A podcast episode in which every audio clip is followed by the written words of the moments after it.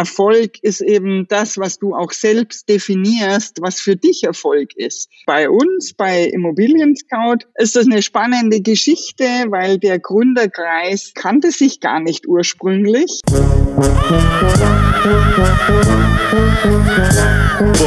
Herzlich willkommen zu einer neuen Folge Legal geklaut. Mein Name ist Dominik. Früher war ich Schulversager, heute erforsche ich die Zukunft des Lernens. In diesem Podcast entschlüssel ich für euch die Systeme von außergewöhnlichen Menschen wie Astronauten, Spezialeinheiten oder Hütchenspielern, damit ihr diese Best Practices in eurem Alltag nutzen könnt. Genug gelabert, los geht's.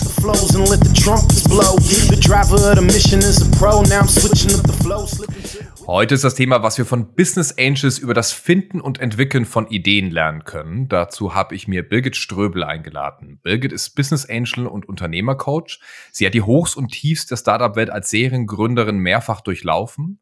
Eine ihrer eindrucksvollsten Beispiele dafür ist die Gründung von Immobilien Scout 24, die sie bis zum 360 Millionen Euro Exit aufgebaut hat aber auch Firmen wie Holiday Insider, Design Offices oder der Founders Fight Club gehören zu ihrem Portfolio. Sie investiert heute als Angel Investor und berät zahlreiche innovative Unternehmen als Board Member. Unter anderem steht sie auch Punk Incorporated mit Rat und Tat zur Seite wie sie herausragende Ideen beurteilt, welche Fähigkeiten ein gutes Gründerteam mitbringen sollte und welche Fehler Organisationen machen, erzählt sie uns heute bei Legal geklaut. Ich freue mich sehr, dass du da bist. Moin, Birgit. Hallo Dominik, schön, dass ich da sein kann und ich freue mich auf unser Gespräch. Birgit, du hast ja schon so viele Firmen, ich habe es jetzt gerade in der Einleitung schon erwähnt, ähm, gegründet und auch begleitet.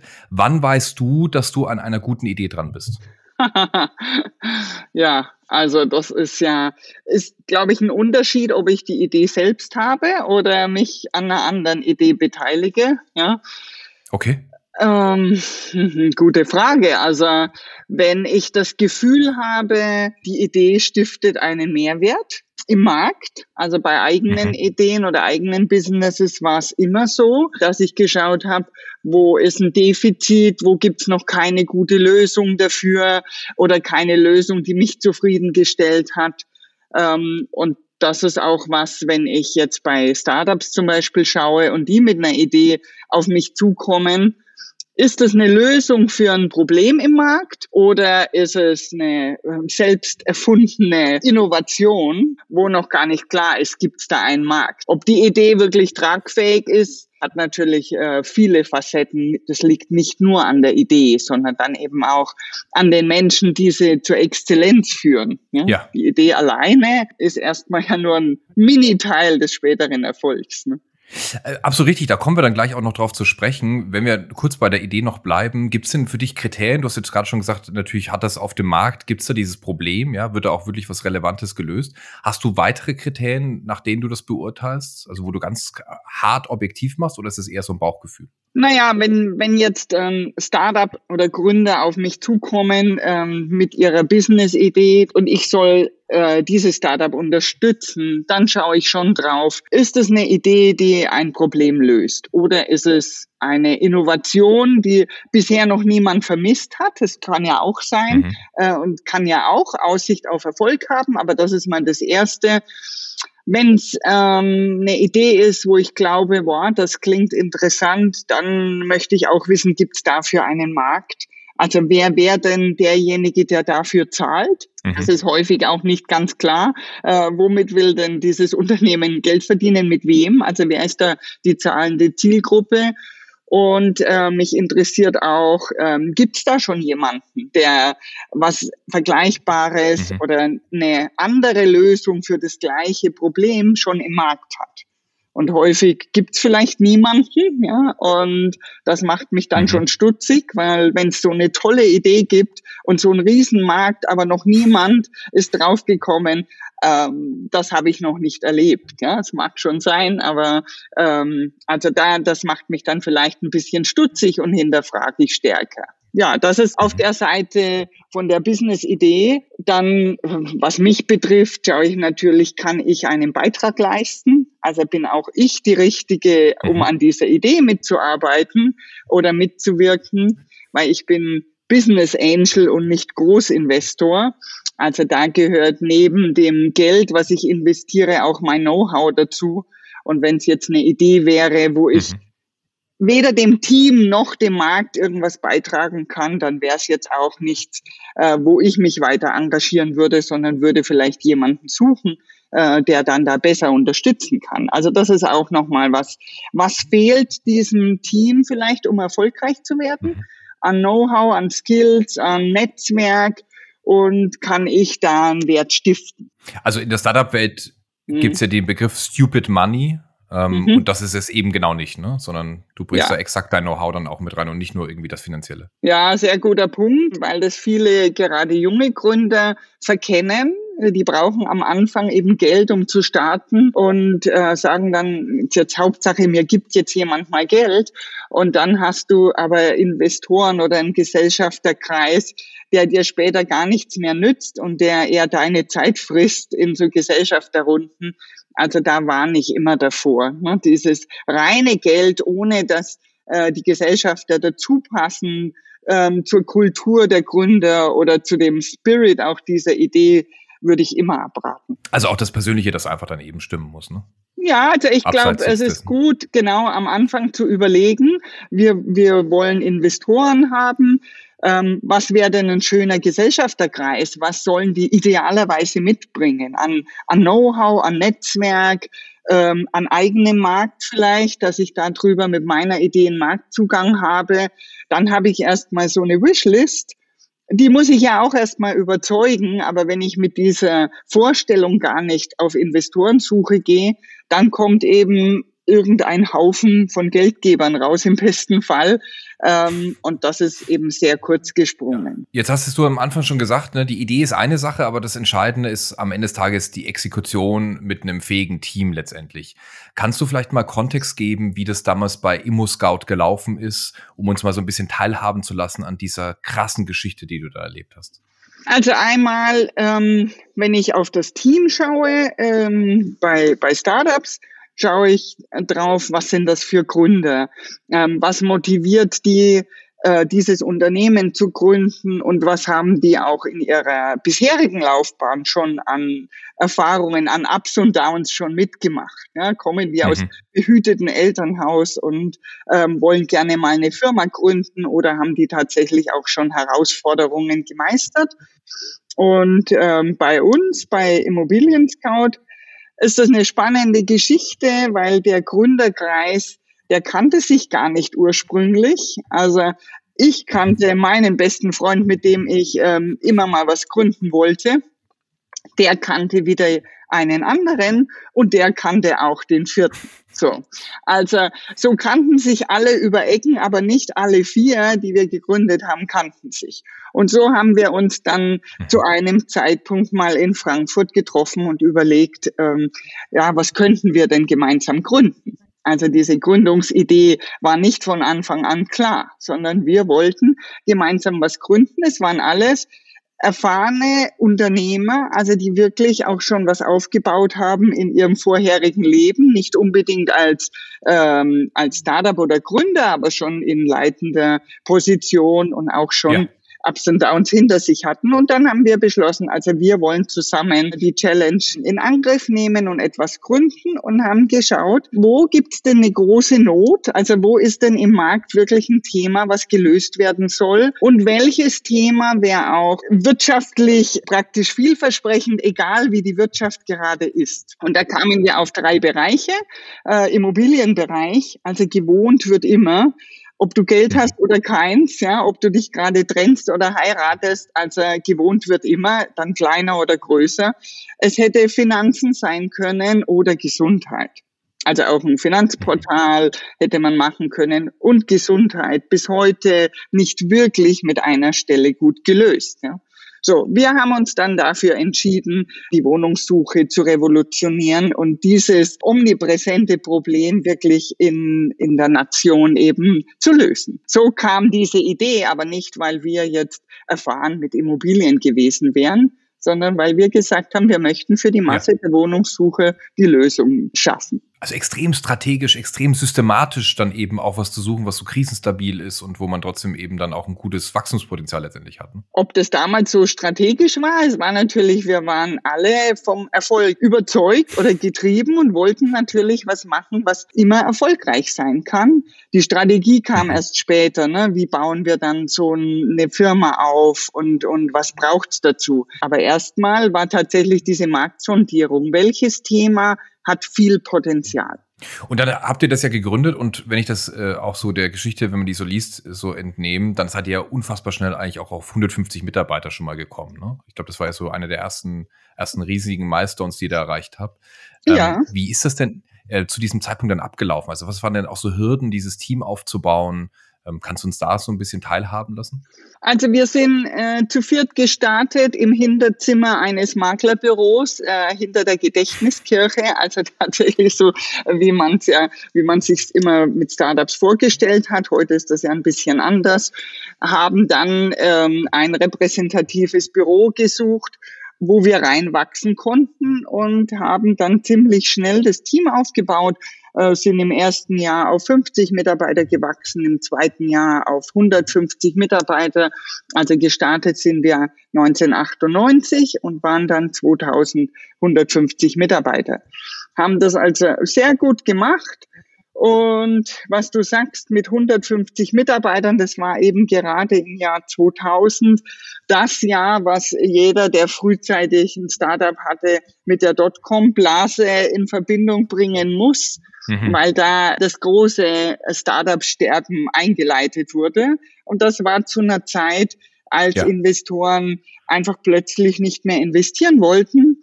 Und in diese Phase kamen wir auch. Wir hatten also ein Top-Team aufgebaut, 150 Leute, die wirklich ambitioniert waren. Wir hatten eine klare Vision, ein begeistertes Team, ähm, was in viel Freiheit agiert hat und alle gewillt waren, dieses Ziel zu erreichen. Und dann kommen wir in diese finanzielle Abhängigkeit. Wir waren eben schon finanziert von Investoren und dann haben die plötzlich gesagt, oh, mhm. jetzt investieren wir mal nicht mehr. Und da mussten wir ganz schnell auf eigenen Füßen stehen und finanziell unabhängig werden. Und der Ach, größte krass. ist krass, ja, weil der größte Kostenblock, den wir da hatten oder ein großer, war eben Personal. Und äh, dann konnten wir also diese Kosten auch nur senken, indem wir drastisch Personal abbauen und haben äh, die Hälfte der Leute eben entlassen müssen um dann wirklich mit dem, was wir zu dem Zeitpunkt schon erwirtschaftet hatten, auf stabilen Beinen zu stehen und nicht von der Willkür irgendwelcher Investoren abhängig zu sein. Also eine, eine sehr, sehr schwere Erfahrung, die wir da als Gründerteam gemacht haben, von wirklich von einer tollen Mannschaft sich von der Hälfte zu trennen. Und wir haben, es musst dir so vorstellen, wir haben das erstmal gemeinsam beschlossen, ja, es, es führt kein Weg vorbei, wir müssen Leute abbauen und hatten dann einen Tag, wo wir uns aufgeteilt haben und jeder von uns hat mit einzelnen Kollegen immer ein Halbstundengespräch gehabt. Alle Mitarbeiter hatten an diesem Tag ein Einzelgespräch und wussten danach, ob mhm. sie weiterhin bei ImmoScout sind oder Leiter des Unternehmens verlassen. Und das haben wir sehr transparent gespielt. Es haben auch alle mitbekommen, wie schwer uns dieser Schritt fällt. Ähm, aber es ging eben nicht anders. Wir haben uns sehr stark noch drum bemüht, alle, die wir eben entlassen haben, woanders unterzubringen und mit den anderen dann, mit der halben Mannschaft, nach einem Jahreswechsel dann gestärkt zu starten und das Unternehmen weiter aufzubauen. Und wenn also du mich ich finde das unglaublich, ähm, äh, Birgit, weil, äh, also erstmal auch, da hat ja jeder von euch in dieser kurzen Zeit irgendwie knapp 40 Gespräche geführt. Ne? Mhm. Und dass ihr auch da irgendwie auch die, diese Zeit so genommen habt, noch zu sagen, okay, wo kriegen wir die vielleicht auch unter, ne? Was für Perspektiven kann es geben? Das finde ich sehr, sehr außergewöhnlich und sehr, sehr reif, muss ich sagen, für ein Startup eigentlich. Ne? Also ist wahrscheinlich auch der Seniorität der Gründer, die ihr wart, äh, wahrscheinlich auch ein Stück weit geschuldet. Äh, wie ist es denn? Kann man denn da einfach dann im neuen Jahr, ähm, sagt man dann, okay, Cut und jetzt geht's äh, weiter, Perspektive nach vorne? Oder habt ihr euch da irgendwas dafür überlegen müssen? Also es muss ja so sein, ja. Also ähm, in so einer Entlassungswelle, das war so zum Jahresende, ähm, gibt ja viele Fragezeichen. Jeder fragt sich, wie soll denn das gehen? Also ich habe ja bisher viel Arbeit und jetzt soll ich doppelt so viel machen praktisch. Ja, jetzt mhm. sind wir ja weniger Leute. Also du musst schon irgendwie einen Cut hinkriegen und so eine Zeit vorher und nachher. Äh, wir haben das so gelöst, indem wir eine Weihnachtsfeier hatte zum Jahresende, die wirklich, also eine, wirklich die im Alkohol ertrunken ist, muss ich sagen. Ja. Ähm, diese Feier hatten wir auch noch mit allen, also mit allen, die geblieben und die gegangen sind. Okay. Und diese Feier hat dieses, diese Ära mal beendet und dann war ja der Jahreswechsel, ist Weihnachtsurlaub und im Januar kommen dann alle wieder. Und das war der Startpunkt für die reduzierte Mannschaft und für alles, was wir mit dieser Mannschaft jetzt weiterhin aufbauen. Und das ging extrem gut, weil ein ganz anderer Fokus da war. Jeder musste ja seine Ziele, die Ziele hatten sich ja nicht verändert, weiterhin schaffen, aber mit weniger Ressourcen und automatisch lässt du Dinge weg. Und wir hatten alle auch schon zu einer hohen Eigenverantwortung erzogen und dann darf auch jeder selbst entscheiden, so was, äh, was muss ich denn jetzt heute weglassen und was mache ich. Ja, und das hat extrem gut funktioniert, also weil du dann doch schon auch ein bisschen Speck angefressen hast und ein paar ja. Arbeitsschritte, ne, die nicht sein müssen. Und wir sind enorm gewachsen dadurch. Also einmal ist das ganze Team gereift mit dieser Challenge dass wir es unbedingt schaffen wollten und unbedingt eigenständig wachsen wollten. Ne? Wahnsinn. Und das ist ähm, beispielhaft so für das, was sich viele Unternehmen heute wünschen. Ne? Ja, ich wollte es gerade sagen, weil also das ist ja genau das, wo, und das kann man jetzt mal nur potenzieren, ja, was das eigentlich in einem großen Unternehmen heißt, wenn man in einem Start-up, das in zwei Jahren auf 150 Leute geht,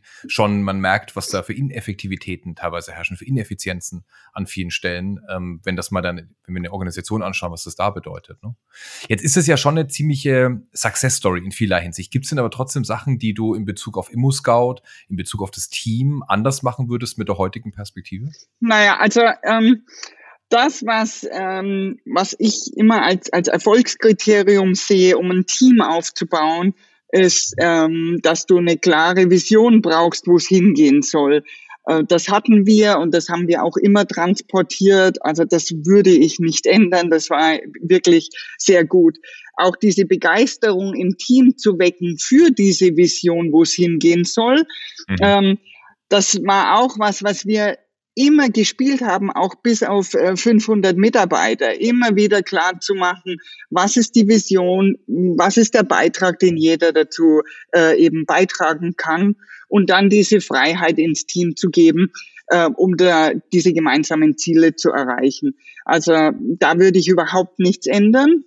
Mhm. Diese finanzielle Abhängigkeit, was ich vorhin erzählt habe, also mit dem Wissen äh, würde ich das jederzeit jetzt anders machen und mich gar nicht in so eine große Abhängigkeit begeben, sondern schauen, dass du schneller auf eigenen Füßen stehst und äh, das Investment stärker für das Wachstum nimmst, aber nicht für das Überleben. Ja, mhm. ähm, und insofern würde ich dann äh, tatsächlich das Team wahrscheinlich nicht so schnell so skalieren und so schnell so groß machen, um diese Erfahrung nicht wieder machen zu müssen, dass du eben abbauen musst. Aber ansonsten ist es äh, tatsächlich, wir hatten das ja zum damaligen Zeitpunkt auch noch nicht gekonnt und gewusst, war ja auch das erste Mal, dass wir so ein großes Team aufgebaut haben würde ich nicht viel ändern. Es ist also wirklich, auch wenn ich es vergleiche mit Startups heute, kann ich denen immer nur den gleichen Tipp geben, weil ich eben sehe, wie es doch auch mhm. falsch gemacht wird, wie so schnell das Team aufgeblasen wird, in der Hoffnung, dass die Investoren ja. schon immer weiter investieren. Ja. ja, weil das ja ein Stück weit auch so eine, so eine KPI einfach geworden ist. Ähm, unabhängig davon, wie sinnvoll das ist, zu schauen, schafft man immer die entsprechenden Headcounts zu einer gewissen Zeit letztendlich. Ne? Absolut, ja. Gibt es denn für dich, jetzt haben wir es vorhin bei der Idee schon gehabt, wo wir gesagt haben, äh, mal so ein paar Kriterien, nachdem du eigentlich so ein Team beurteilst. Und jetzt hast du ja heute ganz auf den Blick von außen auf Startups, aber eben auch auf etablierte Unternehmen. Gibt es denn gewisse Kriterien für dich, nach denen du Teams oder deren Strukturen ähm, kategorisierst oder beurteilst, um zu wissen, okay, wo stehen die da? Ich persönlich schaue mir die Gründer an also was sind das für Menschen? Sind es überhaupt Unternehmer, also Unternehmertypen? Haben die diese Ambition, wirklich was groß zu machen und nicht nur schnell eine Firma schnell mal aufbauen und gleich zu verkaufen? Kann auch funktionieren, aber das ist nichts, was mich jetzt ähm, reizt. Was haben die für ein Background? Wie divers sind die oder sind die sehr ähnlich? Mhm. Und wie reflektiert sind die auch? Erkennen die, was sind ihre Stärken und was fehlt ihnen im Team? Es gibt ja welche, die glauben, sie können alles. Das macht mich dann schon immer so ein bisschen verhalten. Wenn es aber Gründer sind, die sehr klar ihre Stärken kennen und wissen, was brauchen sie als Komplementär noch, wenn sie das Team aufbauen, dann finde ich das schon mal sehr gut. Ja. Das kann dann sein, dass die sich in ihren Beirat, in ihren Fachbeirat diese Kompetenzen reinholen oder eben das Team so aufbauen und sagen, wir suchen genau diese Skills, damit wir ein rundes Team werden. Ja. Also das ist das eine. Ne? Ich schaue mir die Gründertypen an. Sind das Unternehmertypen? Haben die schon Niederlagen in ihrem Leben gemeistert oder erlebt und haben daraus was gelernt? Und was ist ihre Motivation, eine Firma aufzubauen? Wollen die die Welt verändern? Wollen die schnelles Geld machen? Oder wollen sie, weil es hip ist, ein eigenes Unternehmen haben? Also alles erlebe ich ja. Ne? So. Wollen sie nur in der Startup-Szene mitquatschen? und deswegen finden sie ein Startup gut oder haben sie dafür gar keine Zeit und ähm, wollen wirklich eine Firma aufbauen. Und das andere dann ist das Team. Was für Team steht da dahinter? Ne? Weil es meistens sind ja nicht nur zwei oder drei Gründer, sondern es gibt schon ein Team. Ja, wie, wie reflektiert sind die? Wie gut schauen die auf ihre eigenen Skills und was ihnen fehlt? Ich höre da ganz stark raus so an Fähigkeiten eben auch das Thema Resilienz, reflektiert sein, ja, ist wichtig. Gibt es denn weitere Fähigkeiten, die du dir wünschen würdest, dass äh, moderne Teams die heute haben? Also Resilienz ist ein guter Punkt, gerade im Startup, weil du musst fünf, sechs Jahre dich durchbeißen. Ja? Ähm, also so lang dauert es einfach, egal ob mhm. mit Geld oder ohne. Wenn ich da schon äh, die Lust verliere, weil es dann nicht mehr hip ist, sondern Arbeit wird, also dann funktioniert es eben auch nicht. Resilienz, Verantwortung, also Verantwortung für das eigene Tun. Also ähm, was ist auch mein Teil, den ich wirklich zur Exzellenz führen will. Ja, es ist ja nicht mhm. alles nur im Team zu machen, sondern jeder muss auch eine Verantwortung für einen Fortschritt übernehmen. Und da ähm, wird es dann oft schon dünn. Ja? Äh, deshalb schaue ich auch drauf, machen das äh, die, die Unternehmer oder die Gründer Vollzeit oder machen die das nebenher? Weil manche gründen ein Startup, haben aber noch ihren Job und fangen dann mit dem Startup an und sagen, wenn das dann mal läuft, dann gebe ich meinen Job auf. Und ja. also davon halte ich persönlich gar nichts, weil du brauchst eben volle Aufmerksamkeit, volles Commitment, sonst läuft's halt auch nur halb. Und ähm, das ist eben dieses Commitment für das, was ich hier aufbauen will. Das finde ich ganz entscheidend. Also das ist eine Fähigkeit oder eine Eigenschaft, die Unternehmer brauchen. Und dann kann es sogar sein, dass sich die Idee nochmal ändert oder die Strategie ändert, weil je mehr ich mich damit beschäftige, äh, sehe ich, der Markt ist doch ein bisschen anders oder das Produkt muss doch ein bisschen anders sein. Aber wenn ich vom naturellen Unternehmer bin und committed bin, dann geht das, ja. Dann trage ich die Verantwortung für das, was ich verändern will. Und das sind ja aber auch ganz viele so Fähigkeiten, die du gerade ansprichst, die auch in Firmen selbst immer relevanter werden. Ne? Also jetzt nicht nur für jemanden, der das vielleicht dem Extrem hat, weil er ein Startup aufbaut, aber ähm, ich erlebe das auch bei ganz vielen unserer Kunden, dass sie sagen, wir wollen eigentlich Unternehmer im Unternehmen haben. Ähm, ja, ja. Kriegst du, kriegst du von deinen Wunsch, auch ja. mit? Ja, ist ein schöner Wunsch, ne?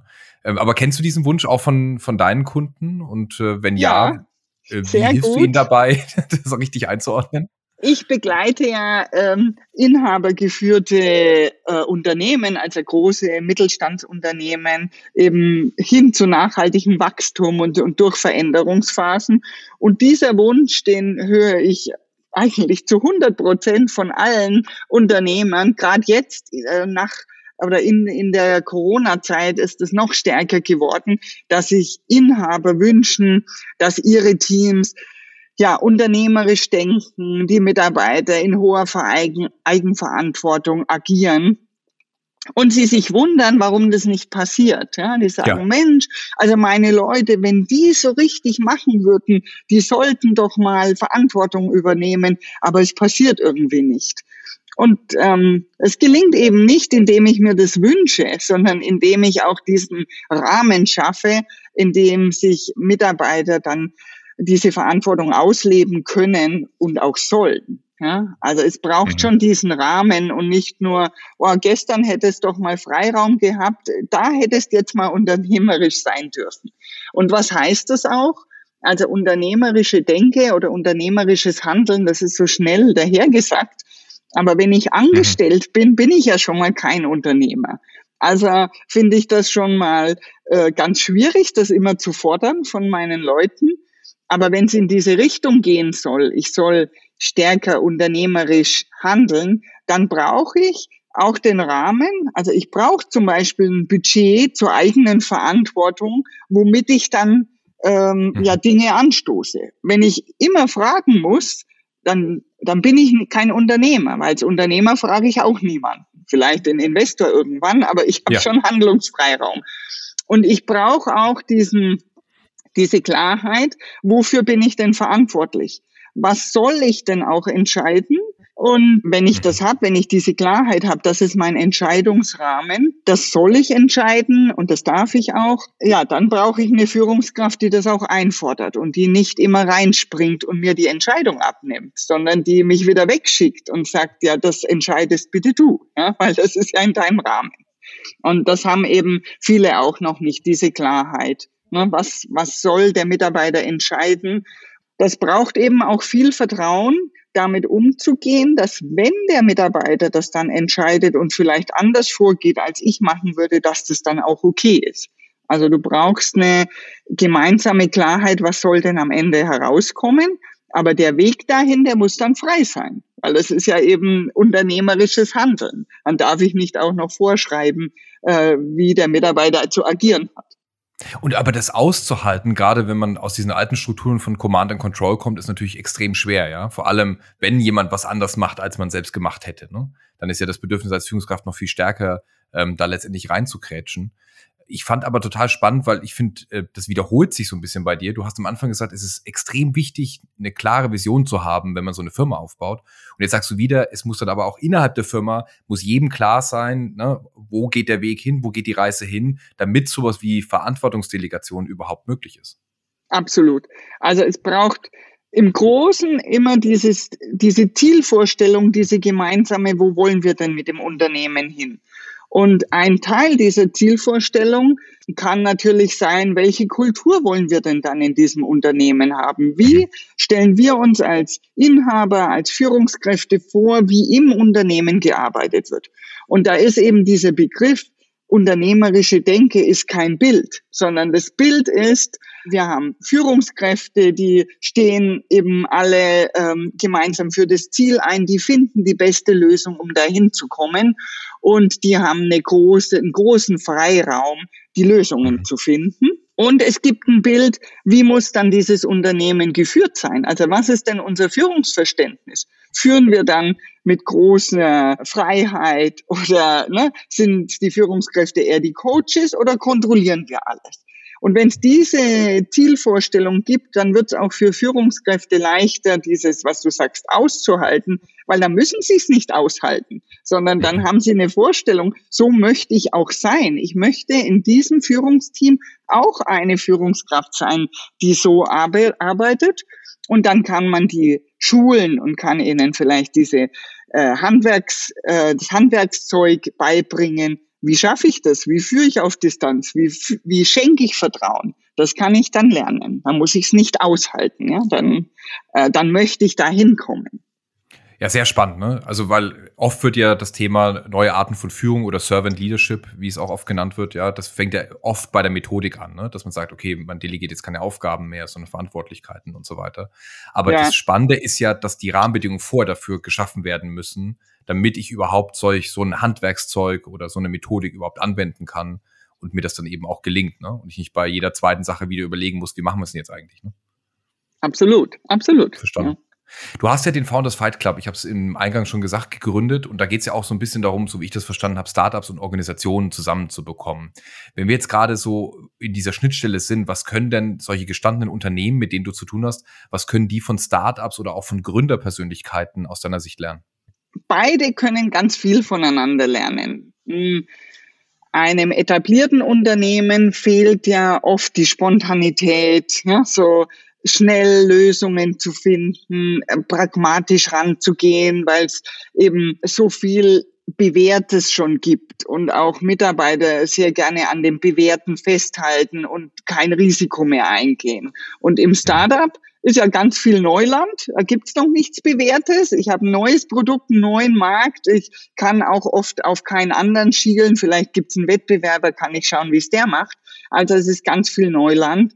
Und ähm, deshalb kann ich mal überhaupt Methodiken, wie gehe ich denn mit Ungewissheit um und wie finde ich Lösungen, ist eines. Wie komme ich also diesen Ideation-Prozess, ja, wie schaue ich mir den Markt mhm. an und komme auf Ideen, das können Etablierte vom Startup lernen. Die können Tools lernen. Mit welchen Tools arbeiten Startups? Ja, also ähm, die sind in der Regel ja viel digitaler. Die starten schon digitaler. Oft sitzen die auch nicht alle an einem Ort, sondern sind vielleicht der arbeiten von zu Hause. Einer sitzt in Berlin, einer in München. Also die starten in der Regel digitaler und ähm, haben eine andere Art der Zusammenarbeit und müssen nicht immer zwingend zusammen im Konferenzraum sitzen. Also ja, diese Art, wie sie ihre Projekte managen, welche Tools nutzen sie, wie, wie planen sie ähm, agil, um, um so einen Fortschritt ja. in ihren Produkten hinzukriegen, auch Kundenfeedback in die Produktentwicklung einzubeziehen, das können etablierte ganz gut von Startups lernen. Das Positive ist ja, dass Startups in der Regel nicht so viel Budget haben, um sich alles zu kaufen, mhm. sondern sie müssen ausprobieren und dieses Learning wieder einbauen und dadurch agil entwickeln. Und das wünschen sich etablierte Unternehmen, aber es ist wahnsinnig schwer, so den Schalter umzulegen, ja, weil es gibt ja so viele Gründe, warum das doch so gut läuft, wie es jetzt läuft und warum man da nichts ändern soll. Ja. Naja, und, und ein Startup kann äh, vom, von etablierten Unternehmen schon diese Planung lernen, auch so dieses wirtschaftliche, was sind KPIs, auf die man schauen kann, wenn ich mein Unternehmen steuern will, ähm, welche Prozesse machen auch Sinn. Das ist ja häufig dann im, im Konzern oder in, in größeren Unternehmen schon etabliert, dass ein Prozess auch nicht immer nur was Negatives ist, sondern schon auch Wachstum erleichtern kann, Standardisierung. Das ist so der Blick, den das Startup dann in einem, in einem ja, etablierten Unternehmen sehen kann und abschauen kann. Ja, auch Führung. Wie funktioniert Führung? Dass nicht alles nur äh, wir haben uns alle lieb und sitzen immer gemeinsam so äh, ja um unseren Billardtisch. Um die Tischtennisplatte oder um den Kicker. Genau so, ja. Ähm, extrem spannend, ähm, vor allem, also ich habe das in beiden Seiten so ein bisschen erlebt, ne? Also so Intrapreneurship-Programme, wo Firmen dann eben versuchen, mit äh, sehr viel Geld oft ja gewisse Ideen umzusetzen und wenn dann Leute, keine Ahnung, ein Jahresgehalt von 90 oder 100.000 Euro haben, welchen Schmerz haben die, dass das äh, morgen genau. auf den. Markt kommt? Ja. Und andersrum eben, weil du diese Beschränkung an, äh, ansprichst, mit wenig Ressourcen eben viel hinzubekommen, das treibt ja extrem Innovation und eben auch diesen, diesen Geist, weil man einfach Geld verdienen muss und weil die Mittel einfach nicht da sind. Ne? Ähm, und gleichzeitig andersrum muss ich auch ganz ehrlich sagen, ich kenne diverse Startups, die äh, statt Prozesse zu etablieren, sehr viel mit Werkstudenten erschlagen. Ähm, und dann halt einfach so über die Masse gehen. Ne? Und äh, beides ist wahrscheinlich nicht zielführend. Ja, das ist am Anfang oft eine Geldfrage. Ja, dann ähm, sind wirklich ausgebildete äh, ja, Experten teuer und das Geld hat man dann nicht. Ähm, aber dann hast du lauter Werkstudenten und äh, es gibt gar nicht so viel abzuarbeiten. Und das kostet eben auch viel Zeit dann für die wenigen, die Erfahrung haben, müssen sich dann um, um junges Personal kümmern. Und besser ist es schon, ziemlich früh an, an bestimmten Positionen Know-how einzustellen und die können sich jetzt wieder um Jüngere kümmern, ne, in deren Team dann. Aber wenn nur die ja. Gründer mit äh, ja, mit Werkstudenten Jugendforscht spielen, das ist eben auch mühsam. Ja.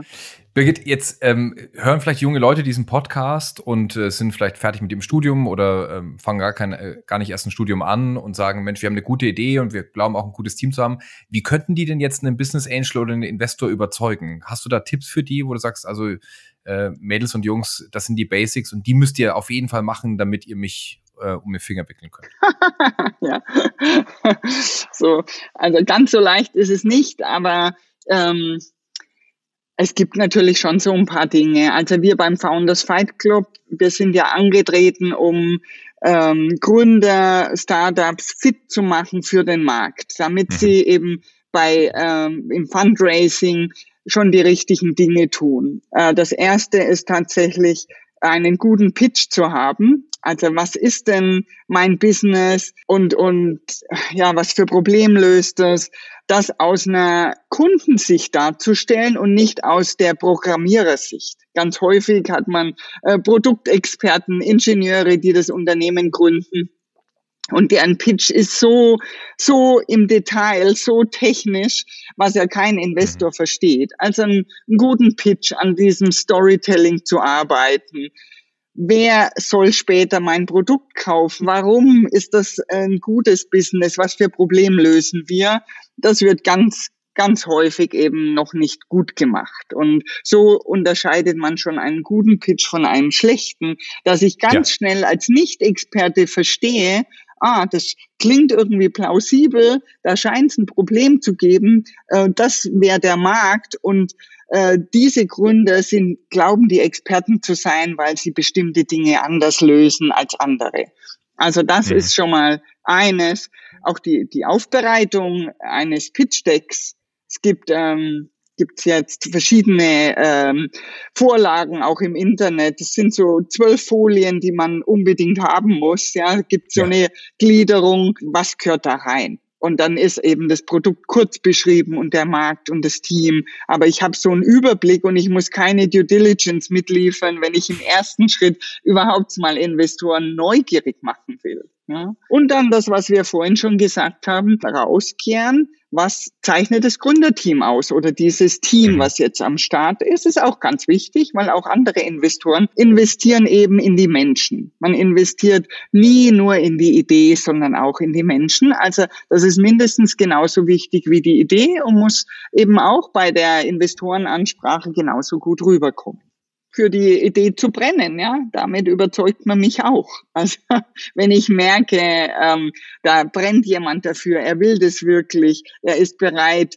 Opfer zu bringen, auch selbst mit ins Risiko zu gehen, ja, und nicht nur Investoren ins Risiko zu schicken. Das sind so, glaube ich, die ersten Tipps, die ich schon mal geben kann. Und gibt es denn auch einen geläufigen Mythos über Investoren, den du hier widerlegen kannst? Ich glaube, es ist ein Unterschied, in welcher Phase Investoren einsteigen.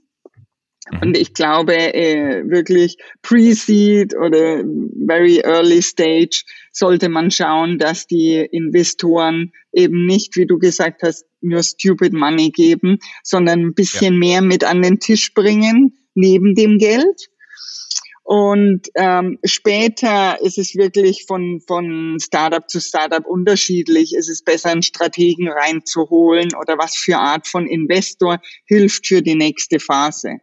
Aber mhm. tatsächlich den Mythos, es gibt welche, die ähm, stark eingreifen ins operative Geschäft, die den Gründern ihr Business erzählen. Ähm, bis dahin, dass sie die Gründer rausmobben wollen. Alles gibt's und alles habe ich schon erlebt. Also kann ich leider keinen Mythos widerlegen.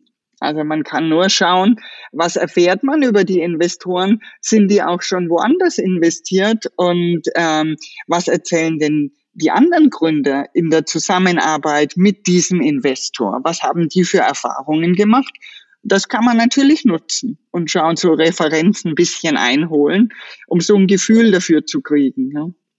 Also mutig zu sein und den Spieß da auch ruhig mal umzudrehen, ja. Also wenn es auch als Gründer darum geht zu zeigen, was für Referenzen habe ich und was habe ich schon äh, bewiesen, was kann ich und so weiter. Das aber auch genauso andersrum entweder ähm, zu recherchieren oder auch einzufordern, ein Stück weit. Also ist schon schön, erstmal eine Wunschliste an Investoren zu haben, ja, so äh, ähm, und dann die zuerst auch anzusprechen und zu schauen, wie überzeuge ich die und nicht irgendeinen Investor zu nehmen.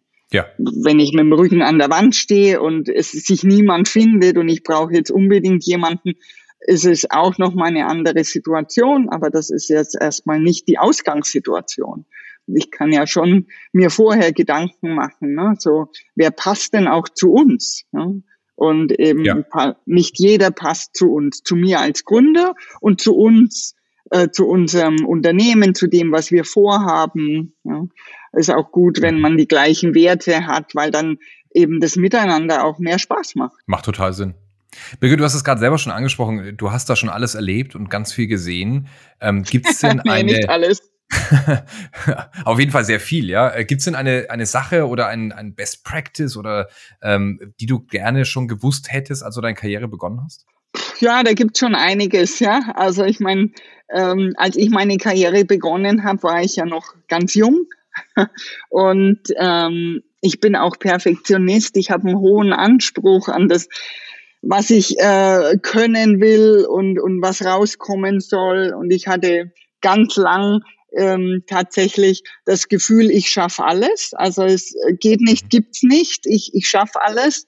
Und ähm, was ich vielleicht da schon gerne ähm, nicht gewusst hätte, aber ähm, genutzt hätte, wäre in der frühen Phase, dass es ähm, okay ist, Fragen zu stellen und auch um Hilfe zu bitten. Ja? Also heute empfehle ich das gerne ähm, und nutze es auch selbst, andere Menschen, die erfahren sind in einem Bereich, auch gar nicht im gleichen Bereich, wirklich zu nutzen die zu fragen nach ihrer Erfahrung und ähm, auch wie sie mein Thema vielleicht aus ihrer Perspektive angehen würden. Und ich empfinde es heute überhaupt nicht als Blöße. Aber als ich ganz jung war, hatte ich eher gedacht, boah, wenn ich jetzt eine Frage stelle, dann denkt der andere vielleicht, ja, wie dumm ist die denn? Dadurch hat manches Learning bestimmt länger gedauert, wie wenn ich einfach da die Erfahrung von anderen mitgenutzt hätte. Und ähm, vielleicht noch so ein zweites, auch so kleine Schritte zählen. Also ich ähm, bin ja schon ein Mensch, der gern ja, große Schwünge macht, große Veränderungen, auch ähm, große Erfolge ähm, anstrebt. Für mich ist immer die Nummer eins das Einzige, was zählt. Ob bei meinen Kunden oder in meinen eigenen äh, Gründungen war das immer mein Antrieb aber dass eben auch kleine Schritte dahin führen und nicht nur große Sprünge.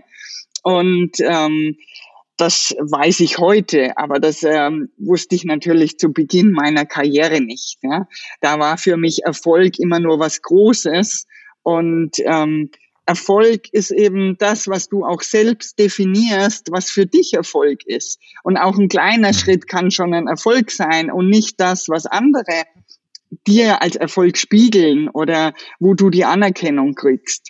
Und insofern sind die, die vielen kleinen Schritte und auch die kleinen Erfolge, die ich mir selbst ähm, ja, feiere oder auf die Schulter klopfe und mich auch freue, wenn ein kleiner Schritt wieder zum Fortschritt geführt hat. Das ist tatsächlich was, ja, was ich, wenn ich das früher gewusst hätte, viel früher auch gefeiert hätte und gesagt hätte, ja, das ist ein kleiner Schritt, das ist noch nicht das Ergebnis, aber das führt mich schon näher und da darf ich jetzt auch schon mal ein bisschen feiern. Das ist auch schon mal für mich eine Definition von Erfolg. Ne?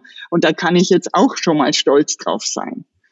Ja, aber das ist ja sehr weise, ne? Ähm, Fragen zu stellen und eine Form von Geduld da auch zu haben und das auch wertzuschätzen, dass kleine Schritte auch dazu führen. Ähm, weil da muss ich sagen, da muss ich mich auch an der eigenen Nase fassen, weil ich das in der Punk ähm, auch immer massiv unterschätzt habe. Und selbst bei den großen Erfolgen habe ich ähm, immer auch dem Team gesagt, hey, haben wir, haben wir super hinbekommen, klasse, und dann aber sofort wieder umgedreht und weitergemacht. Ähm, mhm. Weil ich gesagt aber wir sind noch nicht am Ziel.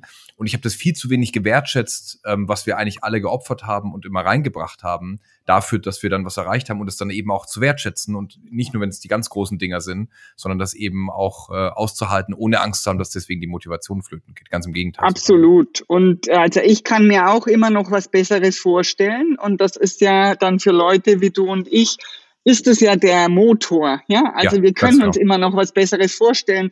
Und deshalb, wenn dann ein selbstgesetztes Ziel erreicht ist, dann ist eine Gefahr sofort immer äh, das nächste zu sehen und gar nicht mhm. innen zu halten und zu sagen, boah, super, jetzt sind wir da mal, jetzt lass uns mal kurz abbremsen, das mal kurz wahrnehmen und dann können wir ja weiterstreben, ja, und nicht so durchzuhecheln, ah, super, erreicht, weiter. Und gerade ja. wenn man mit Mitarbeitern oder Kollegen zu tun hat, die brauchen das extrem, ja, dass man auch mhm. diese Meilensteine und diese kleinen Schritte wahrnimmt und äh, erkennt, boah, super, nicht so, ja, das war ja deren Job, Haken dran, sondern ja, es hat uns auch weitergebracht. Und das ist toll, das mal bewusst wahrzunehmen, auch mal einen Satz dazu zu verlieren, auch mhm. mal einzelne Kollegen da zu loben, auch öffentlich und zu sagen, boah, ja. super Klaus, ne, dass wir mit dir das jetzt hierhin geschafft haben, ja. Und ich habe schon wieder das nächste im Kopf, was wir eben anstreben wollen, aber nicht darüber hinwegzugehen. Das ist äh, ja weise oder ist ein, ein Learning und kann man eben allen, die hier zuhören, mitgeben, weil ähm, das muss ja niemand falsch machen. Das könnte man verkürzen ja, so, und könnte das ja, sich gleich aneignen. Ja. Birgit, abschließende Frage, die ja auch stellvertretend für diesen Podcast steht. Woher holst du dir Inspiration? Also von wem klaust du legal? Also Inspiration hole ich mir vielerorts. Einmal nicht von anderen, sondern in der Natur. Durch Anstrengung, indem ich äh, auf Berge steige, wo ich mich körperlich anstrengen muss, wo ich den Kopf frei kriege und wenn der Kopf dabei frei ist, kommen mir einfach gute Gedanken. Ja, das, das gelingt so im Alltag weniger, weil dann bin ich sehr im Operativen. Aber wenn ich schaue, von welchen Menschen klaue ich legal, das eine, was ich vorhin schon gesagt habe, sind tatsächlich Startups. Arbeit mit jungen Menschen inspiriert mich persönlich auch sehr. Da lerne auch ich immer wieder dazu, wie man Dinge auch anders sehen kann, wie wie befreiend das auch sein kann, wenn man noch keine Scheuklappen hat und einfach so ungestüm und ähm, ja risikofreudig, weil man das Risiko ja noch gar nicht so abschätzen kann, Dinge tut. Das macht mir auch immer wieder Mut, doch nicht zu viel nachzudenken und einfach zu machen. Mhm. Und das andere ist aus dem Kunstbereich. Ich unterstütze ja auch verschiedene Künstler und mache Kunstprojekte viel im öffentlichen Raum und arbeite da mit Künstlern zusammen. Und das ist nochmal eine ganz andere Facette, weil die sind in der Regel nicht aus der Wirtschaft, sondern das sind hochkreative Menschen und die haben eine Idee oder ein, ein Thema im Kopf, das sie künstlerisch umsetzen wollen. Die wissen, wie sich das anfühlen soll, was da rauskommen soll und dann dann schütteln die diese Idee und arbeiten daran, bis was entsteht, ohne ähm, auf andere links und rechts zu achten. Also die ja. brennen für diese, für diese Geburt, da, dass da was entstehen soll und nicht was andere sagen oder so.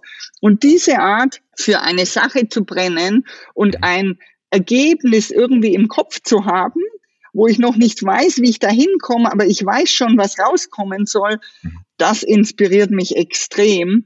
Und das ist ja auch meine Art, mir immer wieder neu vorzustellen, was möchte ich, was rauskommt, ohne zu wissen, wie ich hinkomme. Das ist das, was ich, äh, was mein Alltag gestaltet. Immer wieder zu überlegen, was ist das nächste Ergebnis, was ich haben möchte im Umgang mit Menschen, in Unternehmen. Ähm, was ist so mein mein Bild, mein, mein Zielbild oder mein Kopfkino. So.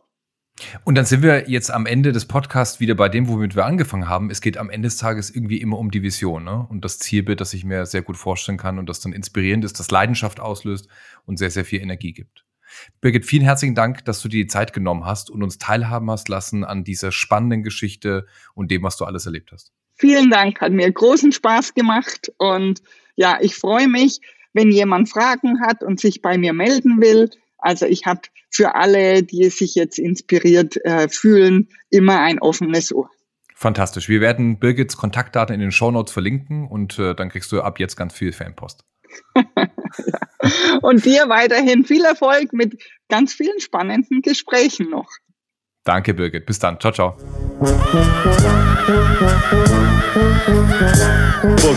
Also, wenn ihr die Folge interessant fandet, dann abonniert den Podcast und schaltet ein bei Teil 2, wenn ich euch zeige, wie ihr das heute Gehörte konkret für euch umsetzen könnt. Bis dahin alles Gute und immer schön legal klauen.